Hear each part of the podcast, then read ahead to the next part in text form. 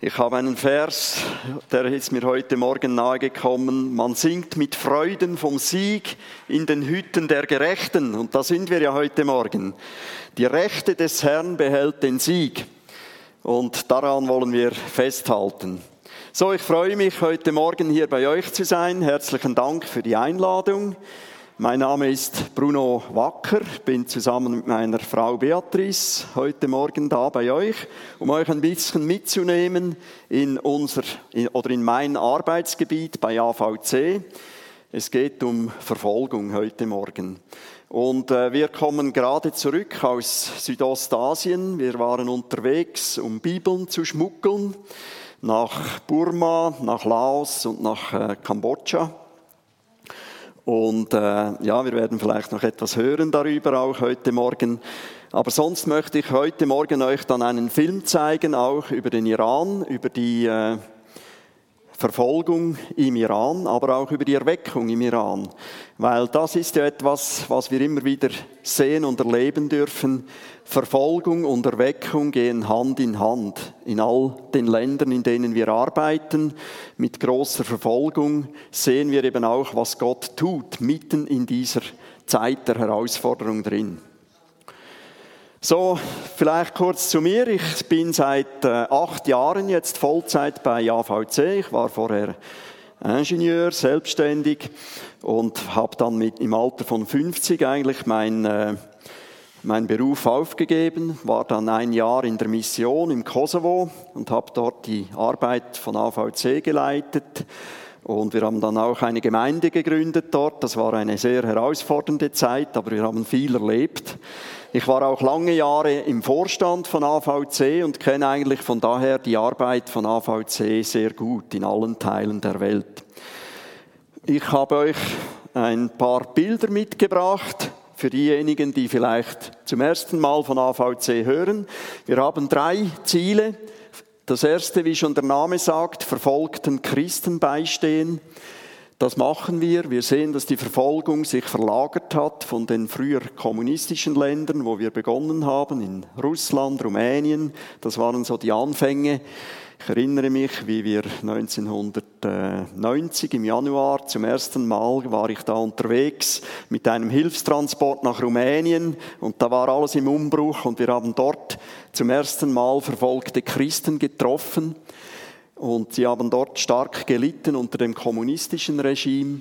Und heute sehen wir, wie der Kommunismus ja in, an vielen Orten zerfällt. Aber wir sehen, wie der Islam eben eine zunehmende Herausforderung wird für die Christen auch. Das Zweite, was wir machen im AVC, ist Notleidenden helfen. Und da bin ich im Moment auch äh, an der Front eigentlich. Wir betreuen im Libanon 600 Familien, etwa 4000 Menschen, denen wir regelmäßig im Auftrag des Hoffnungsnetzes äh, Lebensmittelpakete bringen. Und natürlich, wir haben uns begrenzt auf eine kleine Anzahl Menschen, damit wir eben auch mit ihnen persönliche Beziehungen aufbauen können und Jesus bekannt machen können. Und das ist ganz spannend, was Gott dort Gott im Moment tut. Wir haben allen Familien Neue Testamente verteilt und keine Familie hat sich geweigert. In einem der Camps kam der Leiter, kam, äh, bekam ein blinder Mann auch eine Bibel. Der ist zum Leiter, zum Campleiter gegangen, hat gesagt, ich habe da eine Bibel erhalten von diesen Christen, ich kann sie nicht lesen, kannst du mir sie vorlesen? Und der Campleiter dort, ein Muslim, hat begonnen, aus der Bibel vorzulesen. Und da sind immer mehr Leute gekommen und er hat jetzt zweimal die Woche solche Bibellesungen. Und nachdem er die Bergpredigt gelesen hatte, war ein zwölfjähriges Mädchen zu ihm gekommen und hat gesagt, das hat er uns später erzählt, wenn alle Menschen so nach dem leben würden, würde es keinen Krieg geben. Also wir sehen, wie Gott, auch ohne dass wir die Möglichkeit haben, dort zu evangelisieren, sein Wort bestätigt und auch Zeichen und Wunder passieren. Ja, Verfolgung. Alle fünf Minuten wird ein Christ ermordet. Leider ist das eine Tatsache, dass gerade in unserem Jahrhundert sehr viele Christen unter Verfolgung leiden. Und wenn wir in die Welt hinausschauen, dann sehen wir eben, wie äh, Gott aber auch diese dunklen Seiten nutzt, um sein Evangelium eben gerade an den verlassensten Orten in den Gefängnissen zu predigen. Das ist auch noch eine Familie, die ich getroffen habe. Die leben jetzt in Beirut. Das sind geflüchtete syrische armenische Christen, die wurden auch verfolgt jetzt in der letzten Zeit, sind aber auch wegen dem Krieg aus dem Land hinausgegangen. Und ich konnte dann diese Familie treffen in Beirut und die Kleine, die ist auf der Flucht zur Welt gekommen. Das war eine große Tragödie natürlich äh, und eine schwierige Zeit für die Mutter. Und sie haben alles verloren. Sie hatten jahrelang gespart in Syrien für ein Einfamilienhaus. Und jetzt, da alles fertig war, mussten sie äh, fluchtartig das Land verlassen. Und ich habe sie dann gefragt, ob sie mit Gott hadern oder wie das jetzt ist. Und sie haben mir dann erzählt, wie sie Gott erlebt haben auf der Flucht. Diese Frau hier ist Lobpreisleiterin in der armenischen Gemeinde gewesen. Sie hat mir erzählt, wie sie beschossen wurden auf der Flucht also auf dem Flug, äh, sie wollten von Aleppo zum Flughafen fahren mit dem Auto, wurden dann mit Maschinengewehren beschossen. Und sie hat dann gesagt, wir steigen aus hier im Angesicht des Feindes, gehen auf die Knie und beten, dass unser Gott, er ist der Einzige, der uns jetzt noch helfen kann. Und sie haben gebetet und augenblicklich hat das Gewehrfeuer aufgehört. Und wir waren sehr ermutigt. Die kleine Hanna hier, die ist vier Jahre alt, die hat uns den ganzen Psalm 100 aufgesagt, als wir da mit dieser Familie zusammen waren. So dürfen wir immer wieder erleben, wie Gott äh, eben zu seinem Volk steht, auch in schwierigen Zeiten. Das ist ein einmaliges Bild, das habe ich gemacht. Äh, wir hatten ja 25 Jahre AVC in diesem Jahr gefeiert, den 25-jährigen Geburtstag von AVC Schweiz. Und wir haben da verfolgte Christen eingeladen. Den mittleren da, den kennt ihr, da war ich letztes Mal mit ihm da, mit Bruder Yun aus China, da muss ich nicht viel dazu erzählen. Wir haben draußen auf dem Büchertisch das Buch von ihm. Mit Pastor Pon aus Laos waren wir jetzt unterwegs. Er war unser Reiseleiter. Er war selber im Gefängnis. Und er hat mir erzählt, in den ersten sechs Monaten im Gefängnis starben 350 Gefangene rund um ihn herum. Und dass er überlebt hat, ist wirklich ein Wunder Gottes. Er hat gesagt, ich hatte so Hunger, zeitweise nichts zu essen, wurde geschlagen im Gefängnis. Und äh, Gott hat mir dann eine Pflanze gezeigt, ein Unkraut, das wir normalerweise nicht essen. Und von dem hat er dann gegessen und überlebt. Äh, in dieser Zeit der Gefangenschaft. Dann zwei andere, die, auf die wir auch immer wieder hingewiesen haben. Es war ein großes Vorrecht, dass wir Pastor Tong Chang, wir hatten ihn auch in unserer Bibelwoche, wir haben jedes Jahr auch eine AVC Bibelwoche in Adelboden eingeladen. Er war zu 15 Jahren Arbeitslager verurteilt und zwar darum so hohe Strafe. Er war Bezirksgouverneur, kommunistischer Gouverneur und ist dann wirklich, kann man sagen, vom Saulus zum Paulus geworden. Er hat ganz schlimme Dinge erlebt. Die ersten sechs Monate musste er in absoluter Dunkelheit verbringen. Er hat gesagt, man hat die Hand vor dem Kopf nicht gesehen, in diesem Loch drin, in das er äh, eingesperrt war. Es wurden ihm die Hände und Füße mit Brettern zusammengebunden, sodass er sich nicht mehr bewegen konnte. Und er hat dann gesagt, das Einzige, was er machen konnte, er konnte jeweils Chili auf die Wunden streichen und so ein bisschen äh, die Hautkrankheiten, die er dann alle bekam, natürlich im Gefängnis, ein bisschen lindern, den Schmerz lindern. Seine Frau wusste, das ist seine Frau, Senkam, sie wusste lange Zeit nichts von ihm. Die ersten sechs Monate keine Nachricht. Sie wusste, sie nahm an, dass ihr Mann ermordet worden war, wie das leider heute noch häufig passiert. Ganze Familien verschwinden in Laos, speziell unter den Minderheiten, auch heute noch. Es ist gefährlich, vor allem im Norden des Landes. Und da heißt es dann einfach, die sind an einem Seminar, wenn, wenn man nachfragt bei den Behörden. Und äh, manchmal dauern dann eben diese Seminare sehr lang. Und seine Frau Senkam, die war gerade mal zwei Jahre im Glauben, als das geschehen war. Mit fünf Kindern alleine musste sie sich dann irgendwie durchbringen. und sie hat viel geweint am Anfang und äh, Gott hat sie aber immer wieder berührt und gestärkt und geheilt und sie hat ihn wirklich stark erlebt. Am Anfang, als sie verhaftet wurden, war praktisch nur ihre Familie, erweiterte Familie gläubig, etwa 30, 35 Personen kamen zusammen jeweils. Und dann äh, begann sie, als sie dann hörte, wo ihr Mann war, begann sie ihm auch äh, in der Nahrung, die sie ihm bringen konnte. Sie konnte ihm dann jeweils getrockneten Fisch ins Gefängnis bringen oder solche Dinge. Und da hat sie uns erzählt, hat sie Bibelseiten rausgerissen und hat die Bibel ganz klein gerollt und in den Fisch eingepackt und dann das so ins Gefängnis gebracht. Und der Mann, der hat jeweils gejubelt, wenn er wieder so einen Fisch ausgepackt hat und konnte dann äh, das Wort Gottes predigen, auch im Gefängnis drin. Und viele wurden dann früher entlassen als er und er hat sie dann alle nach Hause zu seiner Frau in die Gemeinde geschickt. Und heute ist sie Vorsteherin von 46 Gemeinden in Laos und sind etwa 4.000 bis 5.000 Menschen sind zum Glauben gekommen in dieser Zeit. Und Gott hat ein großes Wunder getan. Er wurde letztes Jahr entlassen, vorzeitig, nach 13 Jahren Gefangenschaft. Wir konnten ihm als AVC auch einmal helfen. Eine Augenoperation stand an. Er sah fast nichts mehr.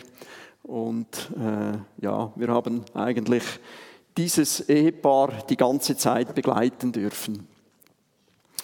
Wo kostet der Glaube am meisten? Ihr kennt vielleicht diese Diagramme, die ja von Open Doors, der Weltverfolgungsindex jeweils herausgegeben wird. Also Nordkorea ist sicher immer noch das Land mit der größten, stärksten Verfolgung. Dann geht es aber schon hier in den äh, äh, arabischen Raum. Saudi-Arabien ist heute auf Platz 2, Iran auf Platz 8. Also die Verfolgung ist, also ist im Moment eigentlich vor allem in diesem 10-40er Fenster. Da leben auch die meisten zwischen dem 10. und 40. Breitengrad, die meisten Völker, äh, die noch nie etwas von Jesus gehört haben. Heute möchte ich euch ein bisschen über den Iran erzählen. Iran hat offiziell Glaubensfreiheit, aber leider ist das nur auf dem Papier der Fall. Es gibt sehr viele Gefangene dort, aber eben auch viele junge Leute, die zum Glauben kommen. Und wir sehen, dass trotz der Verfolgung ein nie dagewesenes Wachstum äh, da ist. Das ist eine Folie, das sind drei Leute, die uns besonders am Herzen liegen, als Gebetsanliegen. Äh, da ist mal der Farshid, oben. Er war immer unser Kontaktmann zur iranischen Untergrundgemeinde. Er wurde zu sechs Jahren verurteilt, wurde auch stark gefoltert, physisch und psychisch, ist jetzt im Ewin-Gefängnis. Das sehen wir noch im Film, ist ziemlich berüchtigtes Gefängnis. Und wir haben draußen auch ein Buch, ganz neu im Angebot, verurteilt im Iran. Das ist von den zwei Frauen, Mariam und Marzi, die ja auch wegen Verbreitung des Evangeliums. Die beiden mutigen Frauen haben 25.000 neue Testamente verteilt in der Stadt Teheran. Und das ist wirklich heute das Buch, die Bibel im Iran, kann ich euch sagen. Wenn man heute dort Bibeln verteilt, dann werden die einem buchstäblich aus den Händen gerissen. Und Farshid hat das eben auch gemacht und wurde dann verurteilt. Farshid hat einen Brief rausgeschmuggelt kürzlich und darin sagt er, ich spüre jedes Mal, wenn ihr für uns betet. Im Gefängnis ist, sind eure Gebete wie ein erfrischender Wind. Und äh, das beeindruckt uns wirklich, dass wir wirklich auch beten können für diese Menschen und dann geschieht etwas. Wir haben das erlebt am Beispiel von Youssef Nadarkhani. Er war auch lange gefangen bis äh, letztes Jahr. Und wir hatten unsere Bibelwoche gerade am 8., 9. hörte die auf. Wir hatten eine ganze Woche gebetet für den Iran und am 8. wurde er freigelassen. Das ist vielleicht Zufall, sicher haben auch andere gebetet für ihn, aber uns hat es ermutigt. Dann vielleicht noch der Said Abedini. Äh, lebt in Amerika mit seiner Familie, ist ein Iraner, hat dort eine iranische Gemeinde. Und Gott hat ihm irgendwie ins Herz gegeben, geh zurück in dein Heimatland und bau dort ein Waisenhaus auf. Und das hat er gemacht. Und als er dann ankam, wurde er verhaftet und sofort ins Gefängnis gesteckt, weil die Behörden festgestellt haben, er ist eigentlich ein Muslim, der zum Christentum konvertiert wurde äh, konvertierte. Und so äh, ist er jetzt auch im Gefängnis und wird auch gefoltert. Und man möchte natürlich, dass er Jesus absagt, dann wäre er sofort wieder draußen. Aber das werden Sie von mir niemals hören, ist ein Ausspruch von ihm. Vielleicht können wir ganz am Schluss dann noch diese Folien äh, nochmals projizieren als Gebetsanliegen auch. Jetzt möchte ich, dass wir den Film starten. Ich habe eine Kurzversion des Filmes mitgebracht, weil die Zeit ein bisschen knapp wird sonst. Der Film heißt Iran, das letzte Wort hat Gott.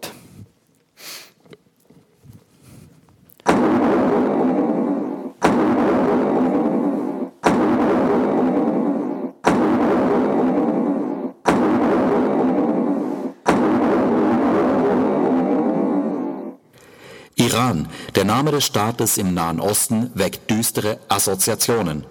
Das Schwert in der Flagge scheint Programm zu sein. Doch Gott hat Besseres im Sinn. Schon vor zweieinhalbtausend Jahren ließ er Jeremia aussprechen, ich werde das Schicksal der Elamiter, der Iraner, wieder zum Guten wenden. Das verspreche ich, der Herr.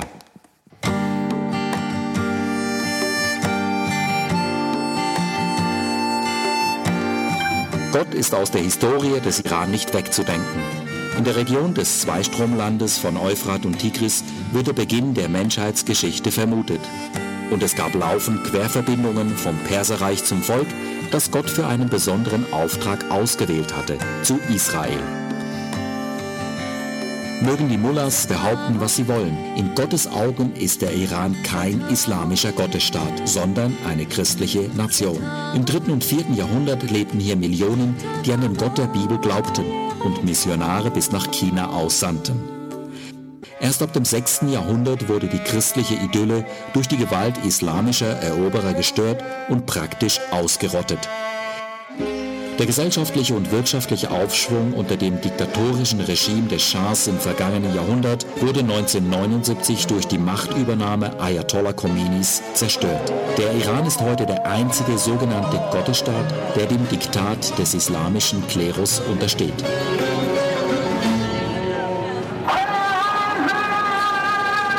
Das Volk, das zum allergrößten Teil die Nase voll hat vom Islam, leidet.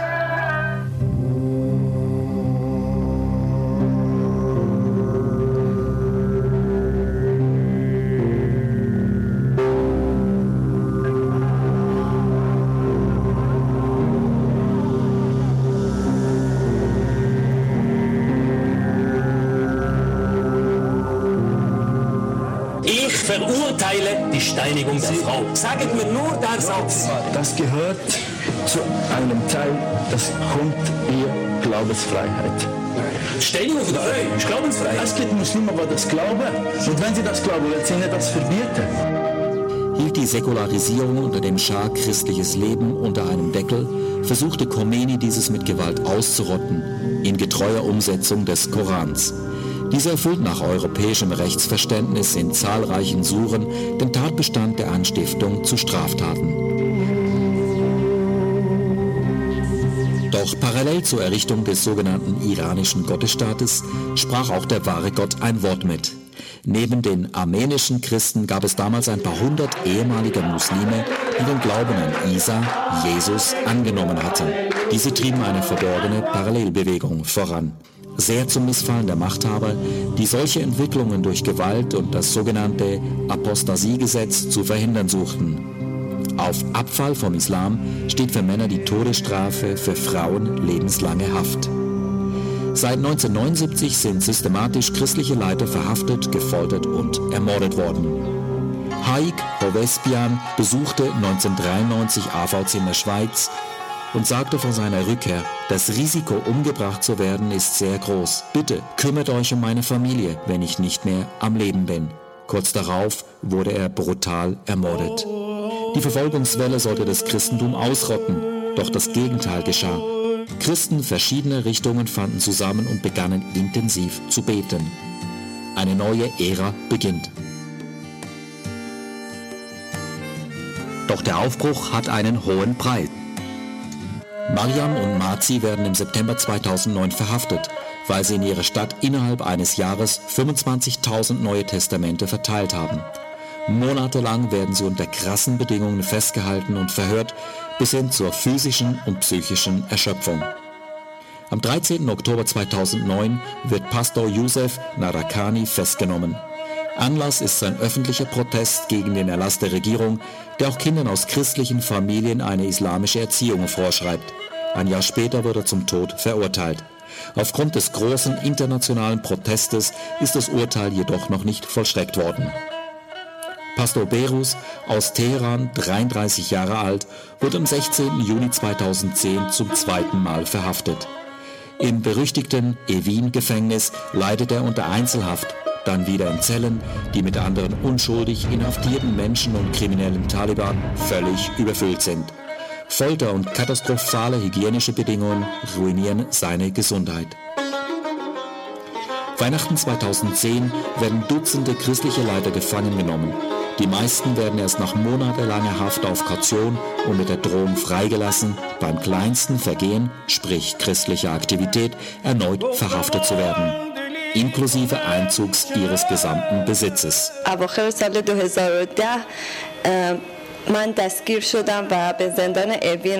Vor zwei Jahren wurde ich ins Evin-Gefängnis gesteckt.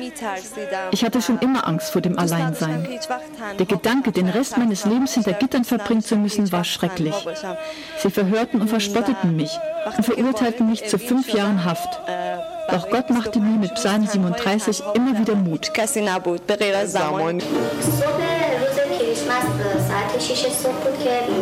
Am 25. Dezember 2010 brach die Sicherheitspolizei in unser Haus ein.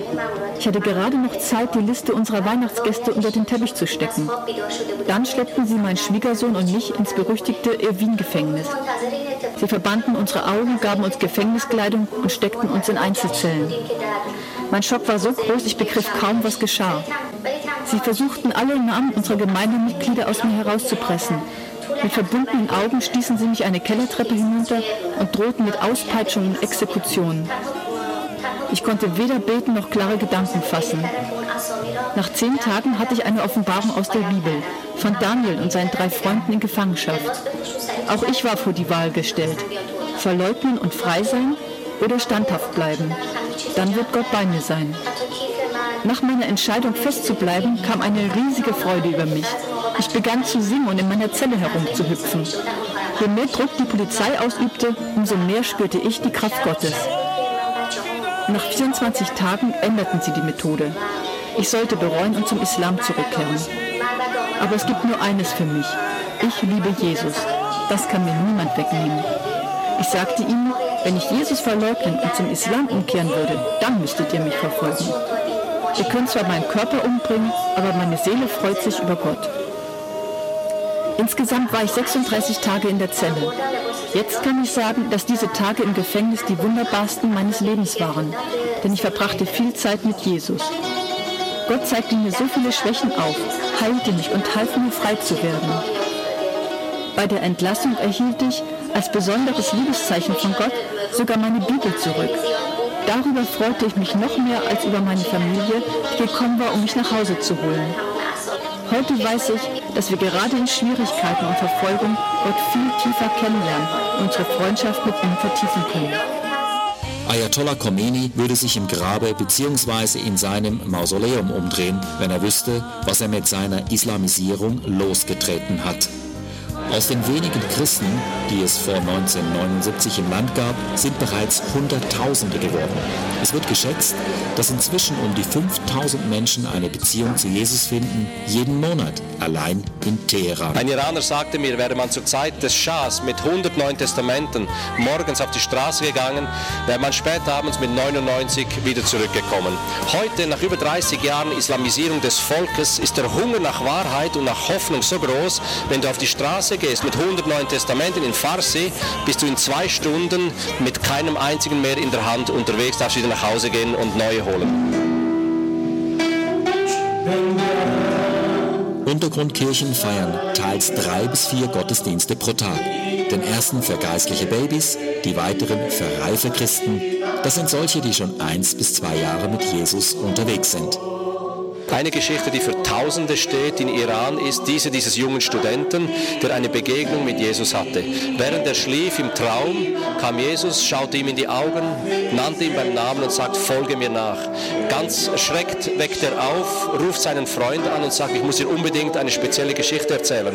Auf dem Rücksitz eines Taxis sagt er, mir ist Isa begegnet. Und er hat gesagt, folge mir nach. Aber nun, was soll ich tun? Wo soll ich ihm nachfolgen? Der Freund sagt, wie soll ich das wissen? Jesus ist ja dir begegnet. Der Taxifahrer dreht sich um und sagt, ich weiß ganz genau, wo ihr hin müsst und führt sie im direkten Weg in eine Untergrundgemeinde. Der Taxifahrer war ein gläubiger Christ, der selbst durch solch eine Geschichte zum Glauben gekommen ist.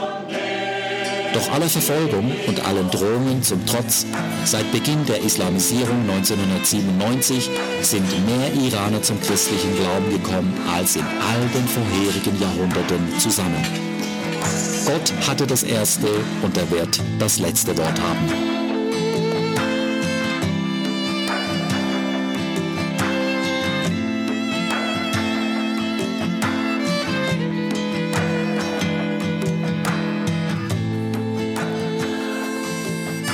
Ja, es ist eindrücklich, diese Zeugnisse zu hören. Ich habe all diese jungen Leute einmal in London getroffen und es ist wirklich eindrücklich, wenn man das aus ihrem Mund dann hört, wie, was sie erlebt haben. Ja, jetzt, ich habe noch fünf Minuten für meine Predigt. Äh, ich möchte euch wirklich Mut machen heute Morgen mit einem Wort aus Römer 8. Und da heißt es in Römer 8 ab Vers 33, ist Gott für uns, wer kann wider uns sein? Der auch seinen eigenen Sohn nicht verschont hat, sondern hat ihn für uns alle dahingegeben. Wie sollte er uns mit ihm nicht alles schenken? Wer will die Auserwählten Gottes beschuldigen? Gott ist hier, der gerecht macht. Wer will verdammen? Christus Jesus ist hier, der gestorben ist, ja vielmehr, der auch auferweckt ist und zur Rechten Gottes ist und uns vertritt. Wer will uns scheiden von der Liebe Christus? Trübsal oder Angst oder Verfolgung oder Hunger oder Blöße oder Gefahr oder Schwert? Vers 37. Aber in dem allem überwinden wir weit durch den, der uns geliebt hat. Denn ich bin gewiss, dass weder Tod noch Leben, weder Engel noch Mächte noch Gewalten, weder Gegenwärtiges noch Zukünftiges, weder Hohes noch Tiefes, noch eine andere Kreatur uns scheiden kann von der Liebe Gottes, die in Christus Jesus ist, unserem Herrn. Soweit das Wort Gottes. Ja, wenn wir das einfach so lesen, ohne Bezug eben auch, wie wir es jetzt im Film eben hatten, dann ist das vielleicht für uns Schweizer, je nach Situation, in der wir sind, Theorie. Aber ich glaube, wir haben heute gesehen in diesen Zeugnissen, dass jeder Buchstabe, der hier geschrieben ist, wirklich der Wahrheit entspricht. Gott ist treu und er ist da, gerade dann, wenn die Probleme eben groß sind und wir mit unserer menschlichen Kraft am Ende sind. Römer 8 gefällt mir besonders gut, es fängt schon so stark an, der erste Vers, es gibt nun keine Verdammnis für die, die in Christus Jesus sind. Das ist die Grundlage. Niemand kann uns anklagen, niemand hat das Recht dazu. Wir sind in Jesus zur Freiheit berufen, sogar wenn wir im Gefängnis sind. Und ich glaube, gerade wir Schweizer müssen das auch wieder mal hören. Wie oft lassen wir uns durch Umstände, durch Probleme auch hier gefangen nehmen von irgendetwas. Wir verdammen uns auch selber. Wir sperren uns damit selber auch in ein Gefängnis ein.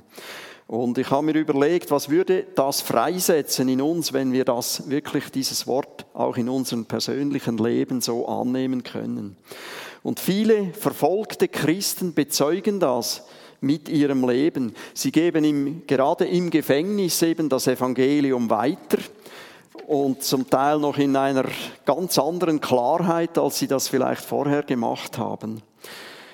Ähm, ich habe das schon mehrere Male miterlebt. Also wir haben zum Beispiel in, in Libyen auch gearbeitet und wir haben dort äh, Hilfsgüter zusammen mit einer Gemeinde vor das Gefängnis gebracht. Und eines Tages stand dann der Gefängnisdirektor da und hat gefragt, warum tut ihr das? Und ähm, dann haben die Christen dort gesagt, wir machen das, weil wir einen großen Gott haben. Dann hat er gesagt, kommt rein und erzählt mir mehr von eurem Gott. Und so ist es dann passiert, dass in, das war in einem Frauengefängnis in Tripolis, dass zuerst alle Frauen dort gläubig wurden. Später hörte der Minister für religiöse Angelegenheiten davon, dass jetzt keine Probleme mehr sind mit den Gefangenen, weil die alle Schafe geworden waren, buchstäblich. Und er hat dann der Gemeinde die Bewilligung gegeben, das war noch zur Zeit von Gaddafi, in 28 Gefängnissen diese Arbeit zu tun. Und wir sind dann als AVC, waren wir dann an der Seite von dieser Gemeinde und haben ihr geholfen, auch finanziell. Und da kamen wirklich Tausende dann zum Glauben in dieser Zeit. Und wir sehen eben, wie Gott, für Gott wirklich nichts unmöglich ist. Das war für mich so typisch, dass in einem muslimischen Land, es ist verboten, das Evangelium zu predigen, da gibt es ein Gefängnis mit großen Mauern und Gott fängt genau dort drin an und dort strahlt sein Licht am hellsten.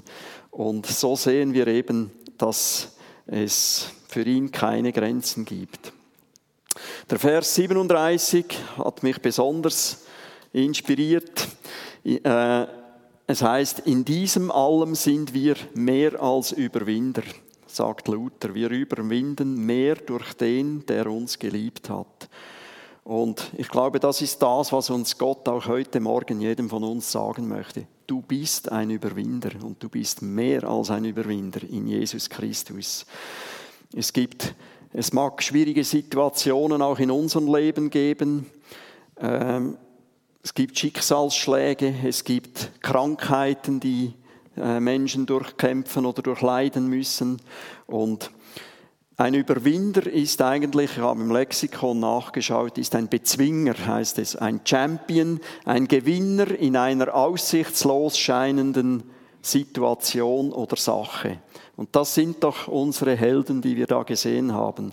Es scheint aussichtslos zu sein, von äh, menschlich gesehen, aber Gott ist da, steht neben ihnen, hält seine Hand auf sie und so können sie Überwinder werden. Und es entfalten sich Eigenschaften im Mensch drin, die uns nicht in die Wiege gelegt sind, sondern die etwas eben mit einem gereiften Charakter, mit einer gewachsenen Identität und einem unerschütterlichen Vertrauen in Jesus Christus zu tun haben. Durch den, der dich geliebt hat, mit Jesus bist du mehr als ein Überwinder. Und ich glaube, schlicht alles Negative kann mit ihm irgendwie überwunden werden. Ich sage nicht, dass es schmerzlos ist, aber äh, er ist da. Aufgrund seiner Liebe für uns sind wir eben mehr als Überwinder. Aber es geht immer wieder darum, dass wir unsere Position einnehmen, dass wir uns bewusst sind, wer wir sind in Jesus Christus, dass unsere Identität in ihm gefestigt ist. Und das haben wir auch gesehen bei dieser Nasrin, äh, die hatte zuerst keine Worte mehr, als sie da geschlagen und einfach im Gefängnis sich wiederfand und konnte nicht mehr beten eine Zeit lang. Aber dann hat Gott zu ihr gesprochen und Gottes offenbartes Wort gab ihr dann wirklich die Kraft. Und ich glaube, das ist das, was wir eben auch in unserem Leben packen wollen und sollen. Dass wir wissen, oder dass du weißt, du bist der Augapfel Gottes und Jesus betet auch für dich, damit dein Glaube in einer schwierigen Situation nicht aufhört. Ich glaube, das sind wirklich äh, Dinge, die wir immer wieder hören müssen und die wir auch einüben können, damit, wenn wir in so eine Situation kommen, dass wir eben auch, wie Bruder Jün es einmal sagte, sagen können, es gibt Probleme, es gibt Herausforderungen in, im Leben, aber ich habe gelernt, mein Gott ist größer. als alle Probleme und Herausforderungen. Und das ist es, was wir wirklich lernen dürfen. Es gibt ja in der Bibel so viele gute Beispiele. David ist so ein Beispiel. Er stand ja Goliath gegenüber und sagte dann zu ihm, du Goliath trittst gegen mich an mit Schwert, Lanze und Wurfspieß. Ich aber komme mit der Hilfe des Herrn. Er ist der Herr, der allmächtige Gott und der Gott des israelitischen Heeres. So was machte David besser als seine Brüder. Die Brüder, die haben auch den Riesen gesehen und die haben ihn, die haben dann verzagt und haben Unglauben verbreitet. David macht es besser. Er spricht direkt das Problem an. Er spricht zum Problem, er spricht nicht über das Problem. Und häufig haben wir oder ich, ich rede auch von mir, die Tendenz, dass wir über ein Problem sprechen, statt dass wir zum Problem direkt sprechen. Und zum Problem reden ist die einzige Methode, damit wir nicht im Sumpf des Selbstmitleids drin stecken bleiben. Wenn wir nämlich immer über unsere Probleme sprechen, was passiert? Die werden immer größer, die Probleme. Unsere Fantasie, die bläht die dann noch zusätzlich auf und Gott wird immer kleiner. Und Schlussendlich verbeugen wir uns vor dem Problem statt vor Jesus. Und das Fazit ist, das Problem bestimmt dann mich und nicht mehr Jesus kann in mein Leben hineinsprechen. Und darum möchte ich euch zum Schluss einen Tipp mitgeben, Tipp des Tages. Sage nicht Gott, wie groß dein Problem ist, sondern sag deinem Problem, wie groß dein Gott ist. Also sage nicht Gott, wie groß dein Problem ist, sondern sag deinem Problem, wie groß dein Gott ist. Ich möchte euch wirklich ermutigen und ihr dürft das auch mitnehmen, was ihr gesehen habt. Das sind wirklich wahre Zeugnisse. Das ist überhaupt nichts gefaked oder irgendwas schön geredet, sondern die haben das so erlebt, die haben überwunden. Und ich glaube, das ist das, was wir von verfolgten Christen lernen können. Es gibt einen Gott und er ist treu und wir können unseren Glauben, auch wenn der nur ist wie ein Senfkorn, mit seinem Glauben verbinden und Jesus wird für uns einstehen, damit wir überwinden können. Ich glaube, der Herr möchte dich freisetzen heute Morgen von jeder Lüge, von Schuld, von Verdammung auch, mit der der Feind uns manchmal konfrontiert oder bombardiert, damit wir möglichst schwach bleiben sollen. Du sollst vom Herrn neue Kraft kriegen und auffahren mit Flügeln wie Adler, laufen, nicht matt werden, wandeln und nicht müde werden. So heißt es in Jesaja. So möchte ich euch segnen und ja, alles Gute wünschen in eurem täglichen Glaubenskampf auch. Viel Mut, viel Kraft. Amen.